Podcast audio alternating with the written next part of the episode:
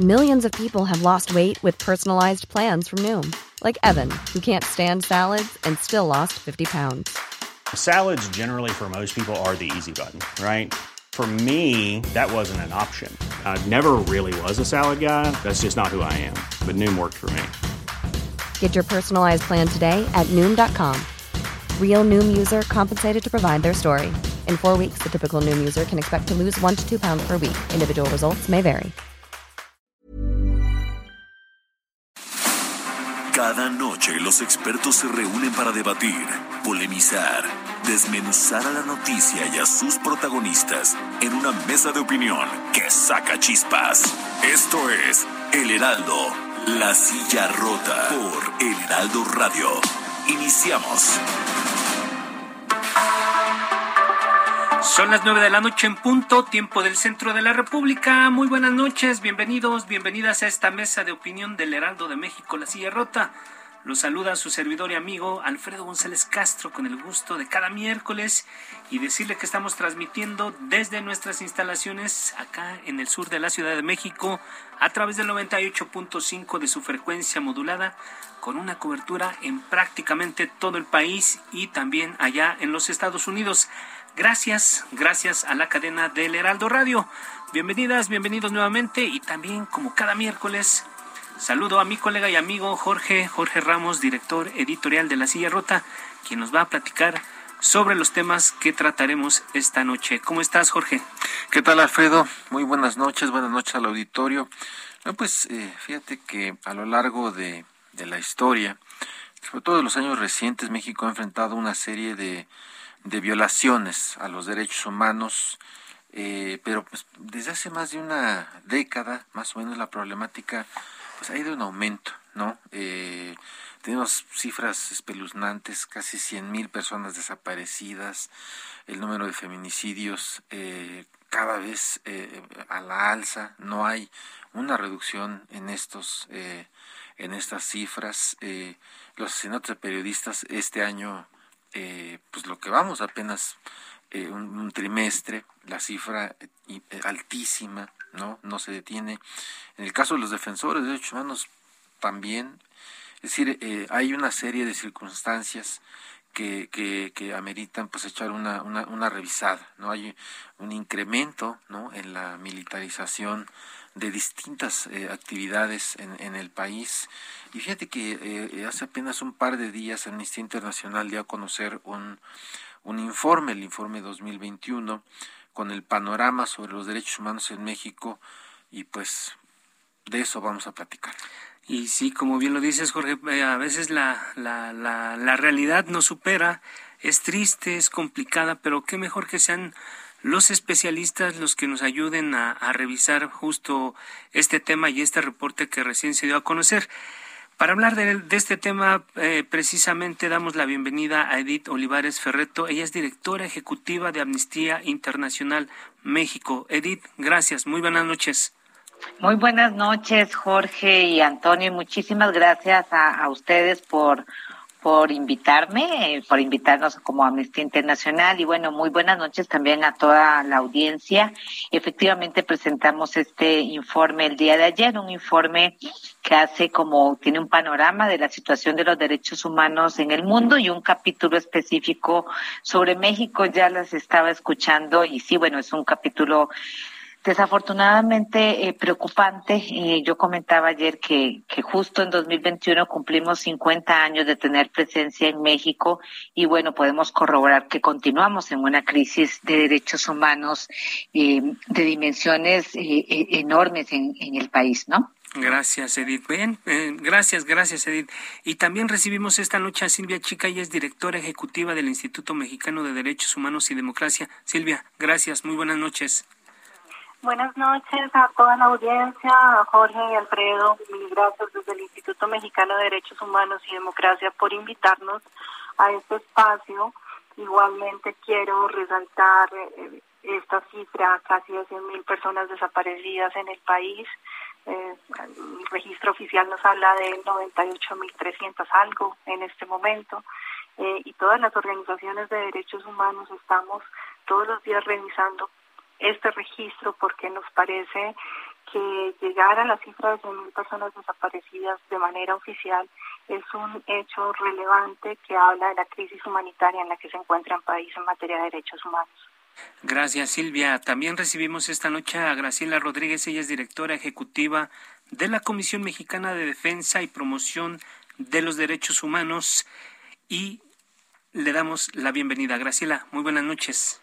Muy buenas noches, Alfredo. Muy buenas noches, Jorge. Gracias por invitarnos a este espacio. Y bueno, pues eh, desde la Comisión Mexicana de Defensa y Promoción de los Derechos Humanos, eh, pues también estamos eh, preocupados por esta esta crisis humanitaria de dimensiones que tanto ya Amnistía Internacional nos pone nos pone sobre sobre la mesa y que pues claramente pasa por un, un tema de, de impunidad eh, también sin precedentes que nos mantiene precisamente en esta situación eh, que estamos enfrentando. Estas, estas 100.000 personas desaparecidas, eh, casi casi 100.000 personas desaparecidas con cifras que también de tortura y de, de homicidios violentos sin precedentes de personas desplazadas forzadamente alrededor más de 350 mil. Eh, y, yo diría que no es de los últimos 10 años, sino que llevamos tres, eh, ya dos sexenios y medio a partir de eh, la, la guerra contra el narcotráfico implementada por Felipe Calderón hasta, hasta nuestros días que ha ido agravando esta crisis humanitaria. Gracias, Graciela. Y bien, eh, finalmente damos la bienvenida a Cristian Pérez, él es integrante del Centro de Derechos Humanos José Revueltas. Cristian, gracias, muy buenas noches. Hola, muy buenas noches, muchas gracias al Aldo Radio por la invitación.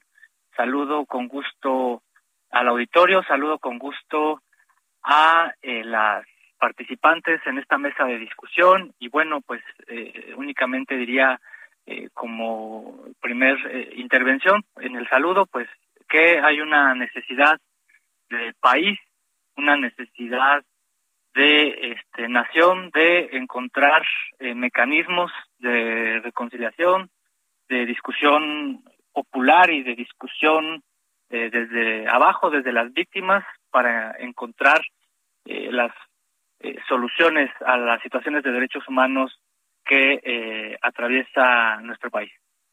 Muchísimas gracias, eh, Cristian. Y bueno, pues eh, ya lo comentábamos en un inicio, desde 2006, cuando inició la denominada guerra contra el narcotráfico, comenzaron a recrudecerse en México las violaciones a los derechos humanos y lamentablemente pues esto eh, parece una situación eh, eh, imparable. ¿En qué situación se encuentra México en este momento? Le pregunto a Edith Olivares, eh, directora ejecutiva de Amnistía Internacional México. Sí, bueno, yo aprovecho primero para también saludar a todas las, las colegas y el colega de organizaciones. Y yo coincido con, con lo que señala Graciela y me iría todavía más atrás.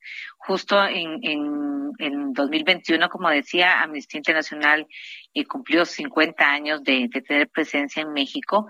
Y justamente nosotras eh, nos fundamos, la, la, sección mexicana se fundó en el periodo de la Guerra Sucia, en el periodo que inicia este eh, fenómeno eh, horroroso de la desaparición de personas en México, por lo menos cuando lo tenemos documentado, lo tiene documentado el propio Estado mexicano.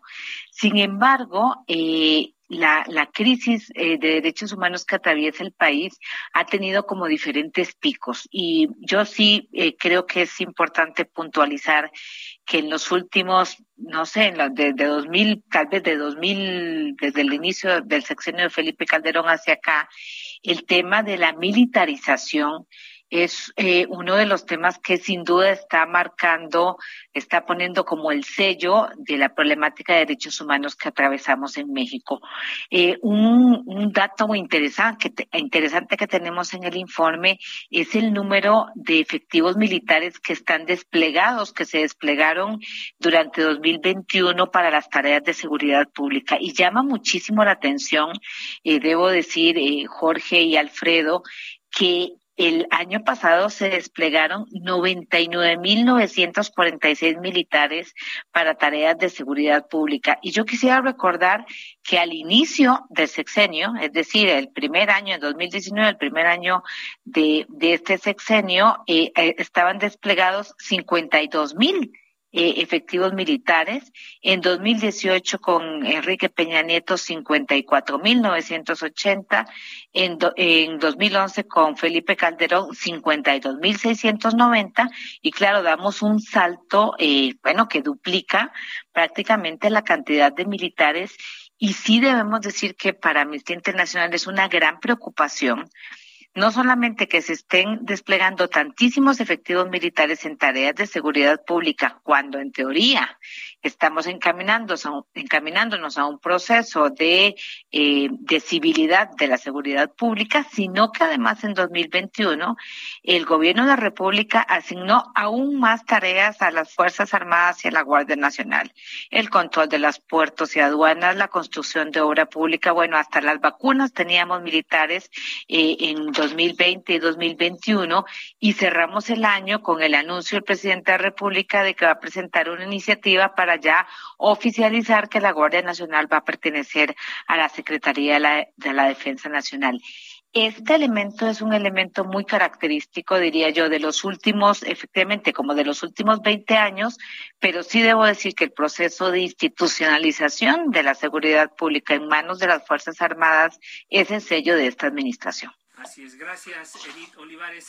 Y ya lo dices tú, eh, efectivamente, la la militarización. sí, eh, creo que hay un problema aquí en el micrófono, pero ya lo decía eh, Edith, este problema de la eh, militarización y pronto habrá más noticias. Eh, por ejemplo, en el caso de las de las carreteras ya hay un un avance para que mandos militares tomen tomen bajo su cargo un área que hace tiempo estaba eh, eh, en las en las manos de, de, civiles, por ejemplo el caso de las de las carreteras, de la policía entonces de caminos, ¿no?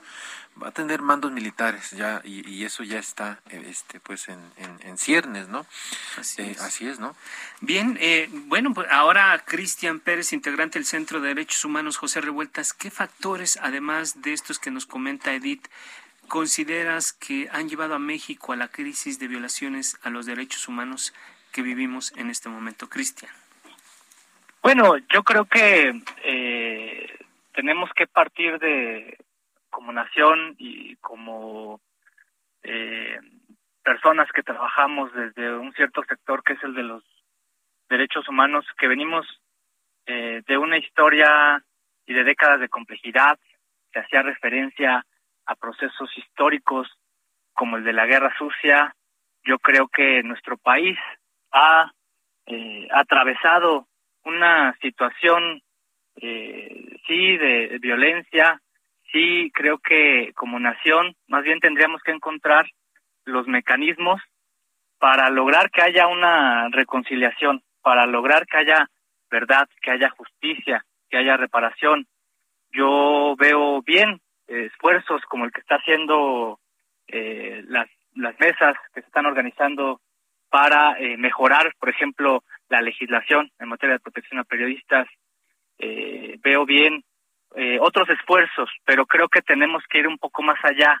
Creo que se tiene que ajustar diversas legislaciones a nivel nacional.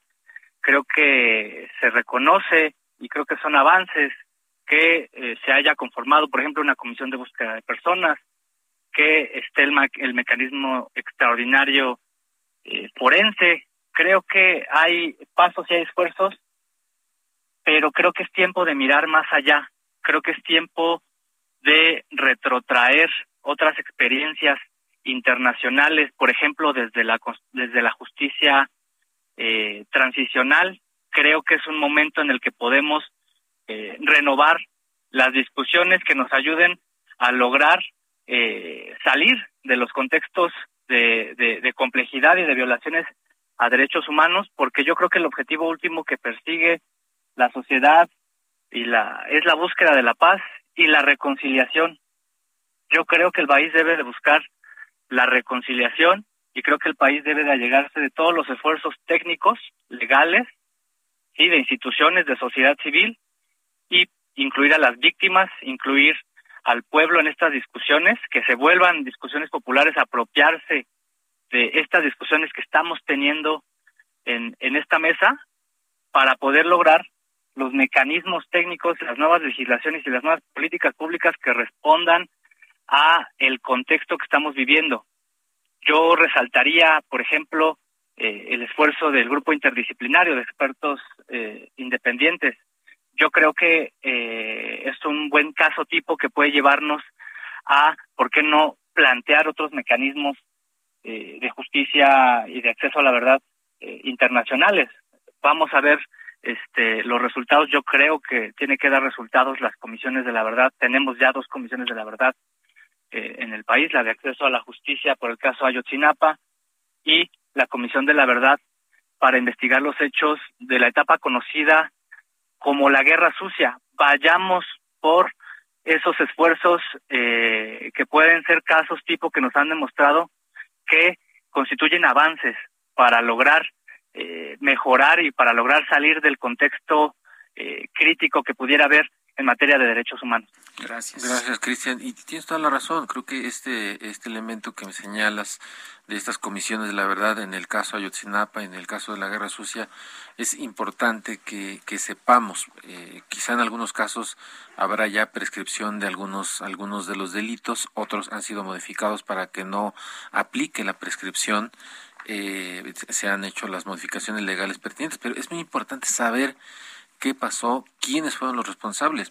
Pero, pero, yo, yo, yo este, eh, preguntaría, eh, por ejemplo, eh, que pues, pues, hemos, hemos visto cómo pues solamente, solamente 2021 hay el reporte de 7.698 personas desaparecidas y desde 1964 a la fecha eh, se acumulan eh, más de 97 mil. Casi 100 mil. Casi 100 mil, lo decíamos al inicio, de quienes se desconoce su paradero.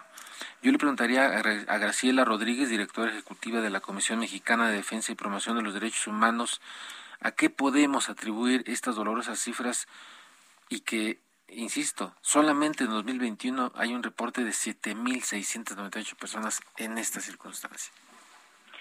Sí, pues, yo, yo diría que yo la principal atribución que haría es precisamente a, lo que mencionaba en la primera intervención y que tiene que ver con, con la impunidad que, que estamos enfrentando de prácticamente absoluta. Es decir, eh, cuando cuando hay evidencia de, eh, por ejemplo, la participación, eh, como ayer ayer lo, lo como en esta semana lo, planteaba el, grupo interdisciplinario de expertos independientes respecto al caso eh, Ayotzinapa, que hay claramente ya el pruebas de la participación de agentes estatales y de mandos medios superiores también en, en esta, en esta eh, comisión de violaciones graves de derechos humanos que al ser ya sistemáticas y generalizadas pues escalan ya a crímenes eh, de lesa humanidad y luego eh, contrastar esto con eh, el número de investigaciones que llegan a buen puerto y que eventualmente logran sancionar a los responsables y específicamente altos medios, altos mandos, altos mandos eh, en este caso eh, militares, pues la verdad es que lo cierto es que este, este, esta impunidad es el suelo fértil para que eh, la, la, la, Comisión de Violaciones de Derechos Humanos y la sistematicidad y generalidad de la Comisión de estas violaciones graves de derechos humanos pues se sigan, se sigan cometiendo. Y entonces, en el momento en que eh, no se garantiza por parte del Estado el acceso a la verdad, a la justicia, a la reparación integral de las miles de víctimas que, eh, está, que, que, que, hay hoy en el país de, violaciones graves de derechos humanos, pues claramente esto eh, es una invitación a que se sigan a que se sigan cometiendo. Ya ya lo decía Edith, eh, no es que eh, sea a partir de, de, Felipe Calderón eh, y la guerra contra las contra contra las drogas eh, solamente, sino la propia la propia eh, el propio periodo de la guerra sucia que no ha sido atendido y que no ha habido responsables sancionados hasta la fecha, pues esto a lo largo del tiempo lo que genera es este, este suelo fértil para que se sigan cometiendo estas violaciones graves de derechos humanos y que bueno, a raíz de la intervención eh, de los militares en las tareas de seguridad pública que claramente eh, pues van de la mano con el incremento de la violencia y sin eh, que haya responsables eh, sancionados y por lo tanto acceso a la justicia, pues claramente esto sigue siendo suelo fértil para que aumenten estas violaciones graves de derechos humanos. Impunidad y falta de acceso a la justicia, las violaciones a los derechos humanos, las agresiones, el acoso contra las mujeres, los feminicidios, parece todo esto una plaga que es imparable. Estamos, la pregunta que le quiero hacer a Silvia Chica, eh, directora ejecutiva del Instituto Mexicano de Derechos Humanos y Democracia. ¿Estamos frente a un franco retroceso en la materia, Silvia? Pues efectivamente sí, hay retrocesos. Eh, digamos que sobre todo hay eh, ausencia de voluntad política eh, para asumir la crisis y las dimensiones como son.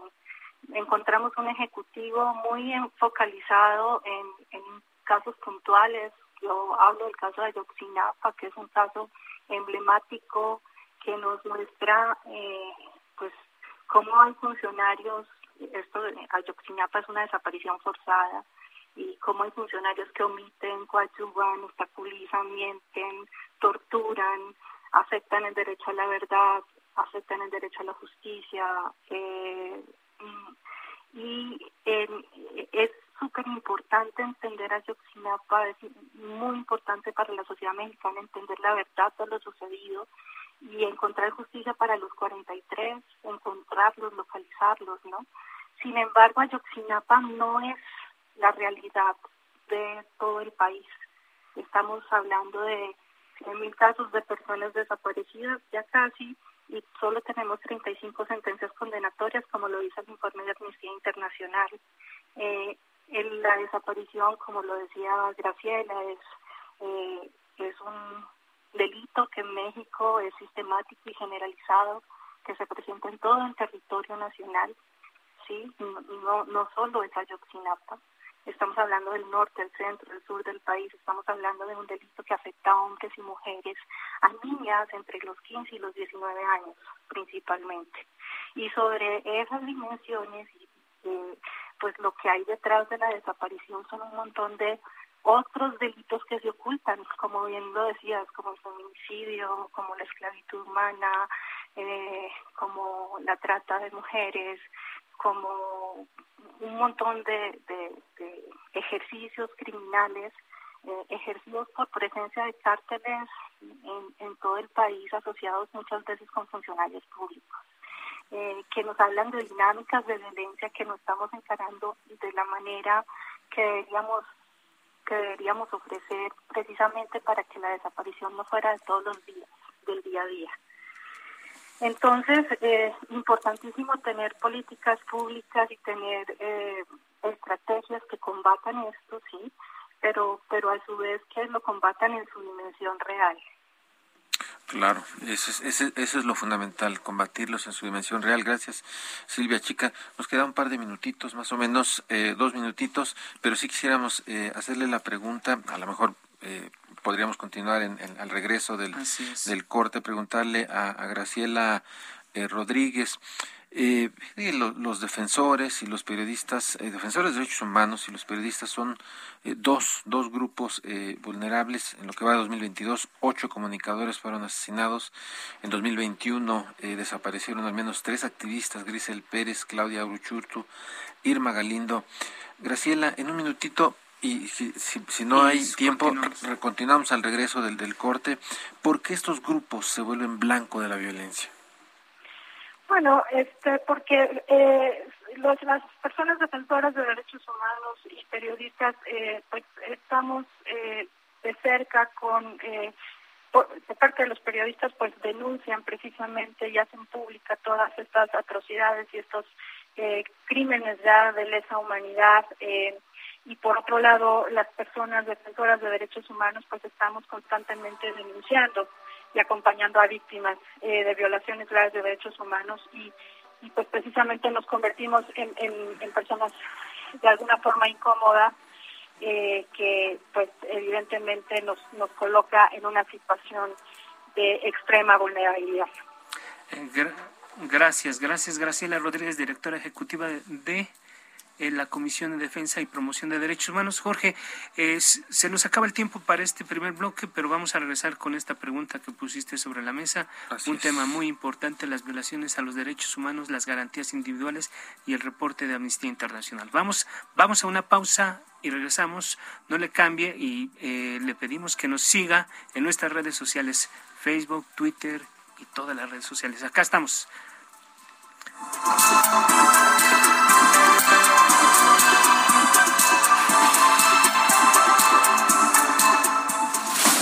Esto es Mesa de Opinión, La Silla Rota.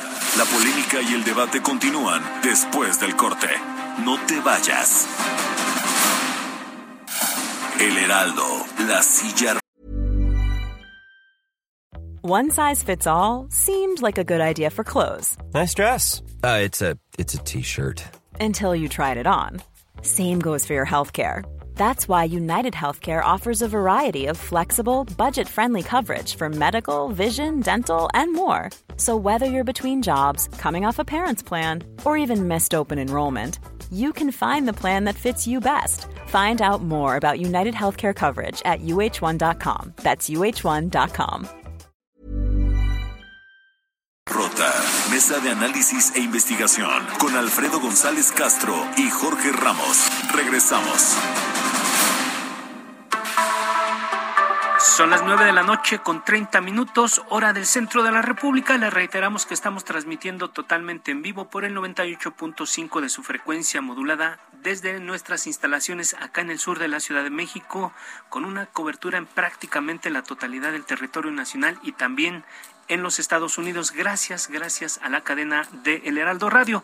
Jorge, amigos del auditorio, la segunda parte de esta mesa de análisis, de opinión, de debate y de reflexión un tema muy importante que tiene que ver con los derechos humanos, las garantías individuales y el último reporte que se da sobre este tema a nivel eh, de país y no estamos nada bien evaluados. Jorge.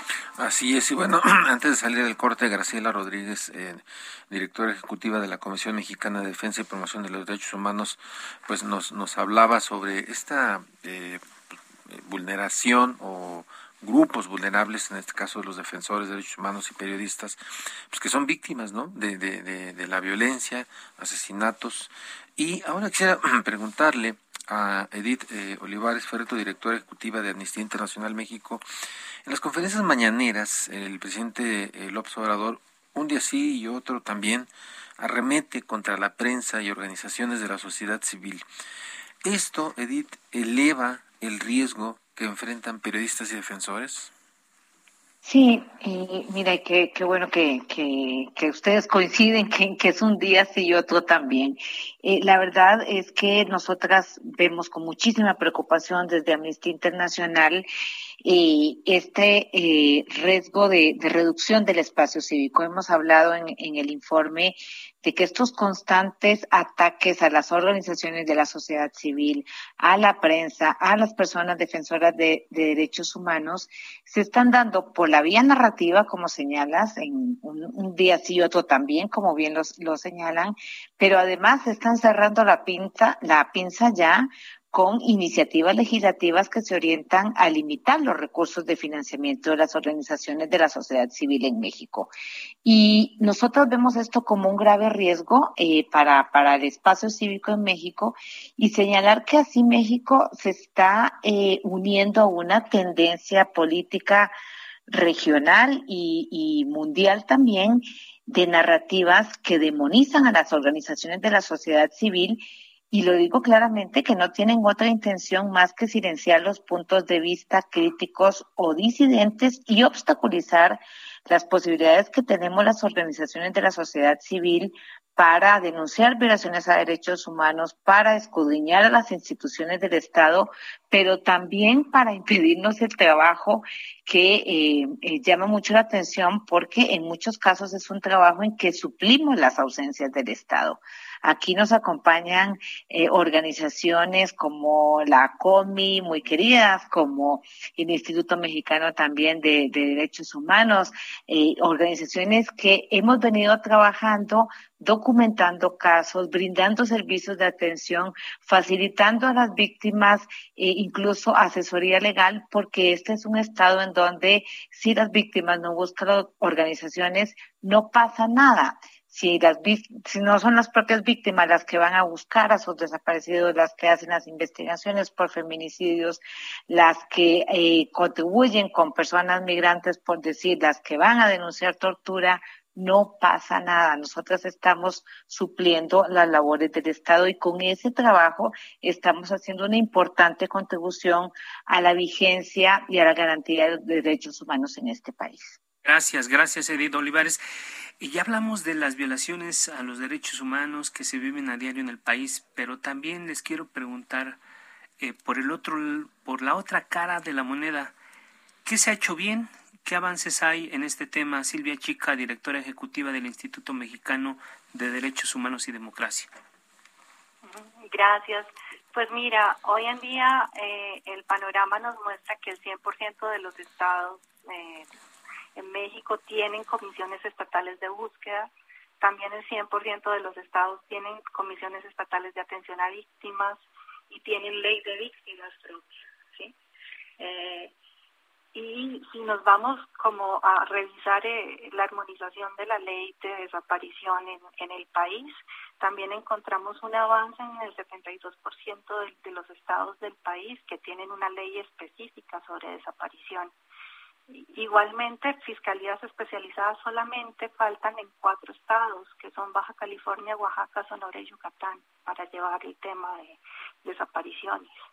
Eh, eh, digamos que en el, en el marco y en el avance legal, por lo menos en el tema de desaparición, a partir de la ley eh, general de desaparición, se crea y se institucionaliza.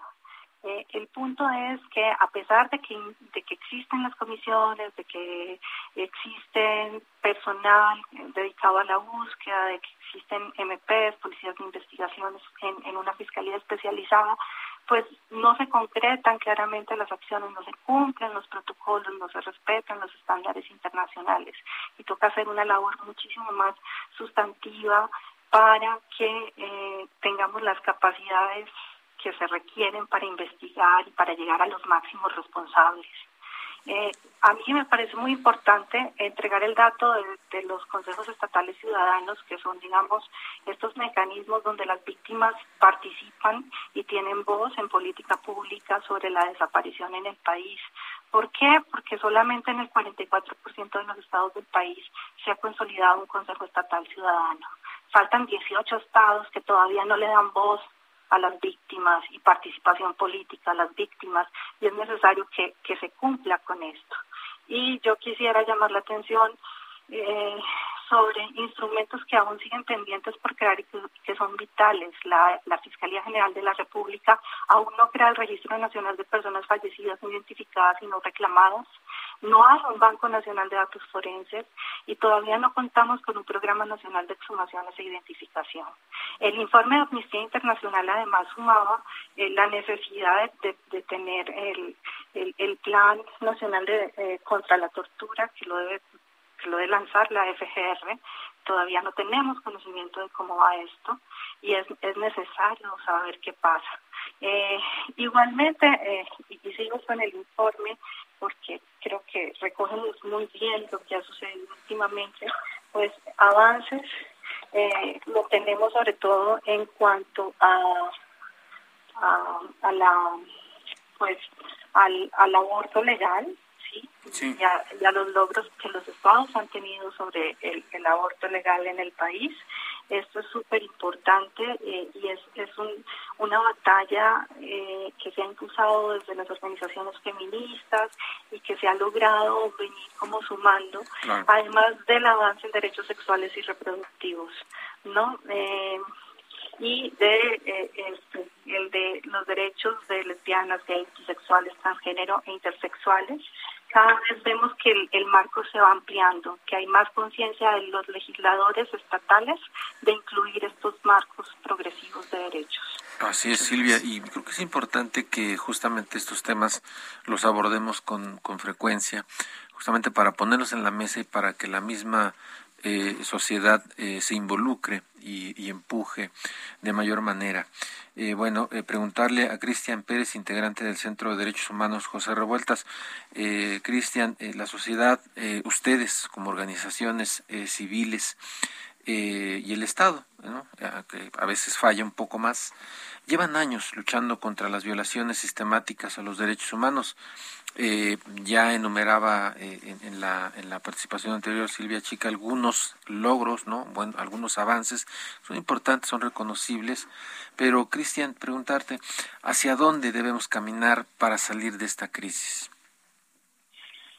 Sí, muchas gracias. Yo coincido eh, con mi colega Silvia Chicas este, en, el, en los avances mencionados. Yo pues agregaría solamente algún par de elementos, por ejemplo, el tema de eh, matrimonio igualitario en diversas entidades. En la Ciudad de México se derogó un tipo penal represivo que es ultrajes a la autoridad, una lucha y un logro de las víctimas eh, de la de la Ciudad de México.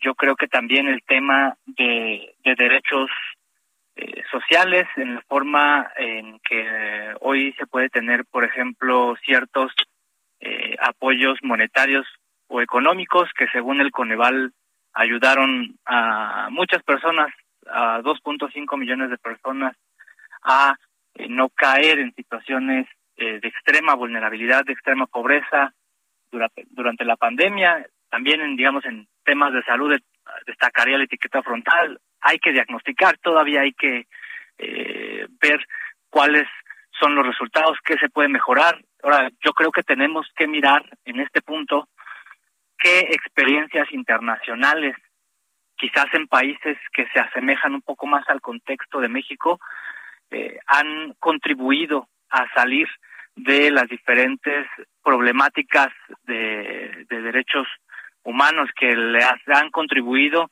a la búsqueda de paz como ideal, a la búsqueda de reconciliación en sociedades divididas. Yo preguntaría, ¿qué ha hecho Argentina? ¿Qué ha hecho Brasil? ¿Qué se hizo en Colombia? ¿Cuántas décadas tardaron en encontrar o en definir cuáles eran los elementos que tenía que incluir un acuerdo de paz? ¿No? Yo creo que tenemos ciertas oportunidades en México para replantear, renovar las discusiones, revisar cuáles son los resultados de eh, todos esos eh, avances que había hablaba mi mi colega de los esfuerzos de justicia transicional, de los esfuerzos de comisiones de verdad, de mecanismos eh, extraordinarios, por ejemplo, también cuál puede ser el papel de la Suprema Corte que estamos viendo que tiene resoluciones garantistas y avances eh, y defensa de los derechos humanos en sus resoluciones, yo creo que habría que caminar a esas experiencias internacionales de casos relevantes o de países que cuyas sociedades han pasado de dictadura o han pasado de contextos de violencia o de sociedades divididas a caminar un poco hacia la paz, hacia la reconciliación, sumando a todos los actores, al sector privado, a las víctimas, instituciones estatales, organizaciones. Yo creo que esa pregunta que, que, me haces tenemos que resolverla todas y todos. Gracias, Cristian. Importante voltear hacia lo que están haciendo, a ver lo que están haciendo en otros lugares, pero también la lista de pendientes es grandísima. Y, y, parte de esos, de esos pendientes ya se planteaba en la primera parte de este bloque es lo que está pasando con el caso Ayotzinapa. La noche del 26 de septiembre del 2014, un grupo de 43 normalistas de la Escuela Normal Rural Raúl Isidro Burgos de Ayotzinapa Guerrero desaparecieron. Desde entonces sus familias y organizaciones sociales han luchado para dar con su paradero y que y piden que, que, que se esclarezca realmente qué ocurrió resulta ya en este momento un caso emblemático para el país. En octubre de 2015, el entonces titular de la Secretaría de la Defensa Nacional, Salvador Cienfuegos, habló vagamente de, de lo que había ahí, información de los jóvenes, pero nada parecía anormal en aquel entonces. Vamos a recuperar esto y regresamos con, con el tema porque sí sabemos que hay muchos pendientes, pero la coyuntura creo que nos lleva un poco a, a revisar esta parte y regresamos con los invitados. Lo mismo, sí tuvimos información, como tuvimos de los 100, más de 100 casos que ya le narraba yo, de lo que estaban haciendo, de dónde estaban yendo, cómo estaban moviendo. Lo hacíamos a través del C4. En el C4 tenemos militares, teníamos en ese momento dos, uno en teléfono y otro en monitor. Ahí hay 25 cámaras, solo funcionan cuatro o solo funcionaban cuatro con una definición muy mala. Y lo único que vio uno de nuestros soldados es que pasaron tres patrullas con gente en la parte posterior, en la caja de, de los vehículos. Pero eso lo veían todos los días y a todas horas. O sea, ¿qué tenía que reportar de eso el soldado? Y aún así lo reportó. Y eso no significaba nada. El policía estaba haciendo lo que hace todos los días. Entonces yo no entiendo ahí que que, que si supimos, si no participamos, si no evitamos la masacre, pues ¿cómo podemos saber que va a haber una masacre? ¿Cómo podemos saber que esos jóvenes que iban ahí eran los estudiantes? Pues ahí está esta entrevista que en 2015 le concedió al periodista Santos Mondragón en, en, Televisa. Ahí están sus declaraciones. Y esta semana el grupo interdisciplinario de expertos independientes, el GIEI, presentó su tercer informe sobre el caso. Mostró que los elementos de las Fuerzas Armadas tuvieron eh, dando seguimiento a las actividades de los 43 por años, incluso la noche en que desaparecieron. Hay eh, un, un video que se está eh, dando a conocer, donde ahí se implica a personal de la, de la Marina. Y quisiera preguntarle a Cristian Pérez, ¿qué implicaciones tiene el que se conozca esto pues hasta ahora?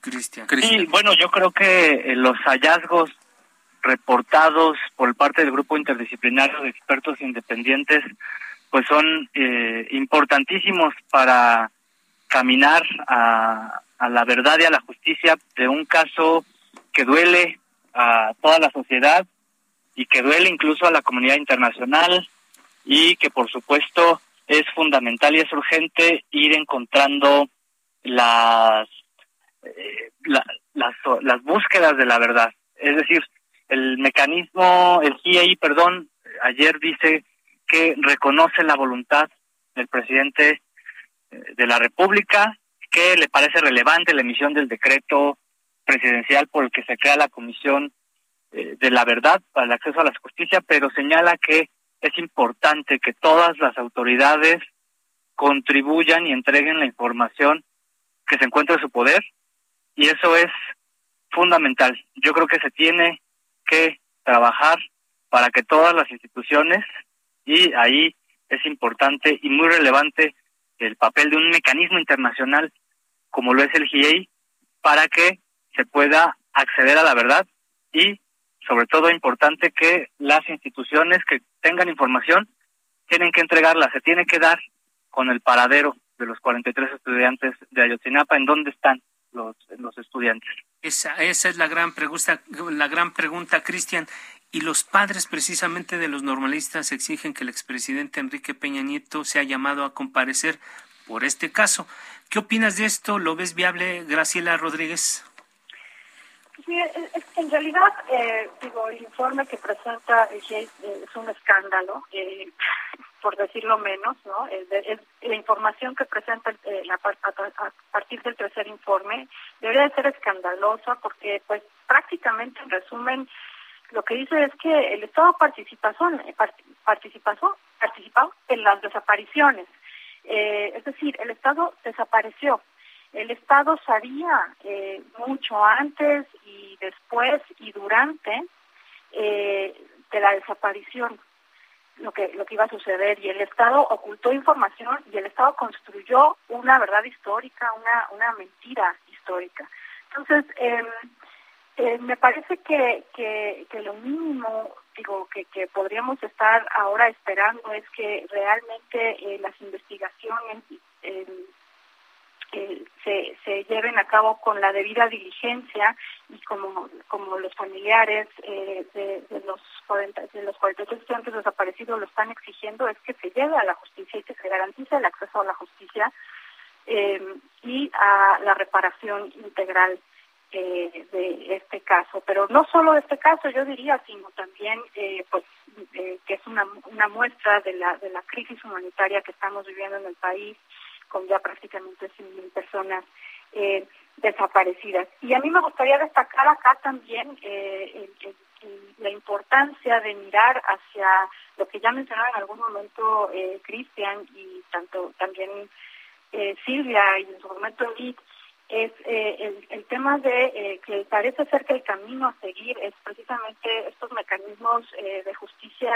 transicional, pero verdaderos mecanismos de justicia transicional. Yo ahí sí eh, disentiría un poco en el sentido de que estas comisiones de la verdad, eh, tanto en el caso de Ayotzinapa como, como en el caso eh, de las desapariciones durante el periodo de la guerra social, sean realmente comisiones de la verdad y cumplan con con todos los elementos que una comisión de la verdad eh, debe contar para poder llegar a tener de alguna forma un éxito, pero ah, yo yo resaltaría que entonces eh, el GIEI, que es un mecanismo internacional, pues da la pauta como para insistir en la instalación de un mecanismo internacional contra la impunidad y, eh, y un plan extraordinario de reparaciones, así como verdaderas comisiones de la verdad que atiendan esta esta crisis Claro, muchísimas gracias. Y creo que sí sería importante que en algún otro momento abordáramos y, discutiéramos acerca de cuál es el papel de las comisiones de la verdad y cuál es el significado profundo que tiene la eh, llamada justicia transicional. Es algo de la mayor importancia.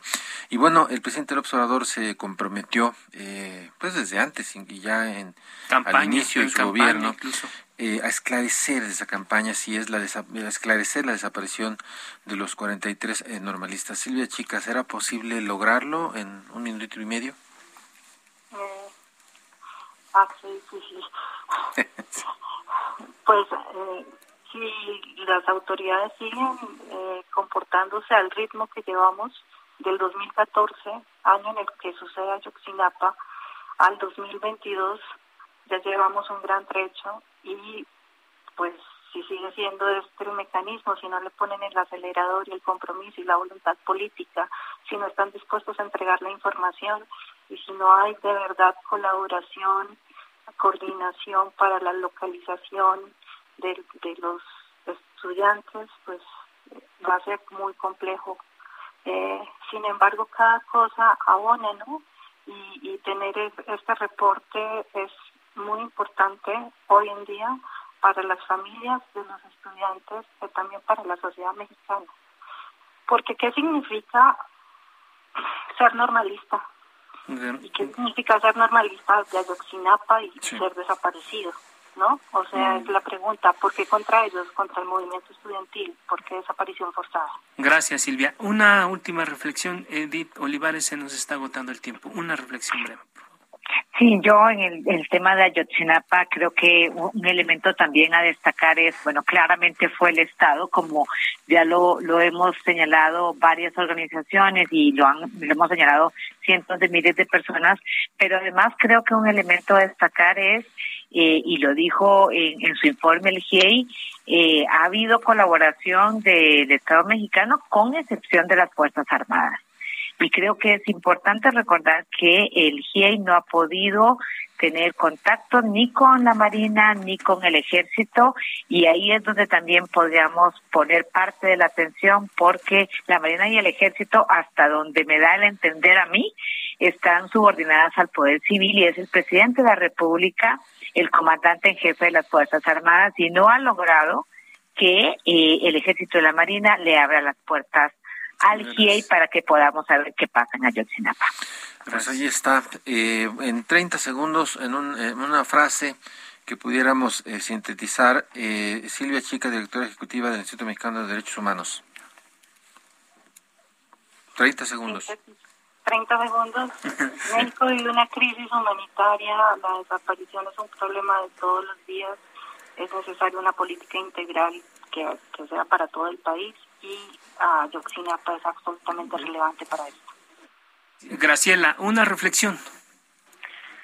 Pues eh, para enfrentar la crisis humanitaria de grandes dimensiones que eh, vive el país, eh, pues no hay más que buscar un mecanismo internacional contra la impunidad o bien insistir en que las fiscalías que tenemos y especialmente y principalmente la Fiscalía General de la República eh, investigue con la debida diligencia para poder llegar. Gracias. Cristian, una reflexión final para ellos. Pues eh, decir que la paz y el, el respeto a los derechos humanos sí puede convertirse en un proyecto de nación, en un proyecto de Estado y a partir de esos principios se puede reconocer como sociedad de dónde venimos, hacia dónde vamos y cómo buscar la reconciliación nacional Muy bien. para el respeto a la paz y a los derechos humanos. Gracias, Cristian. Y en 15 segundos, Edith Olivares. Pues 15 segundos revisen el informe completo de Amnistía Internacional. Está en la página www.amnistía.org.mx. Y muchas gracias a todas las colegas también por su participación y por haber leído el informe. Y Jorge y Alfredo, gracias por esta invitación. Muchas gracias. Gracias. Muy buenas, muy buenas noches a todo nuestro auditorio. Gracias siempre a nuestros invitados y a quienes hacen posible este espacio. Isaías Robles en la información. Ángel Arellano en la producción e Iván Marín, Emanuel Bárcenas en los controles técnicos y Gustavo Martínez en la ingeniería. Los esperamos el próximo miércoles a las nueve de la noche y el martes a las nueve. No se les olvide ser felices. Adiós.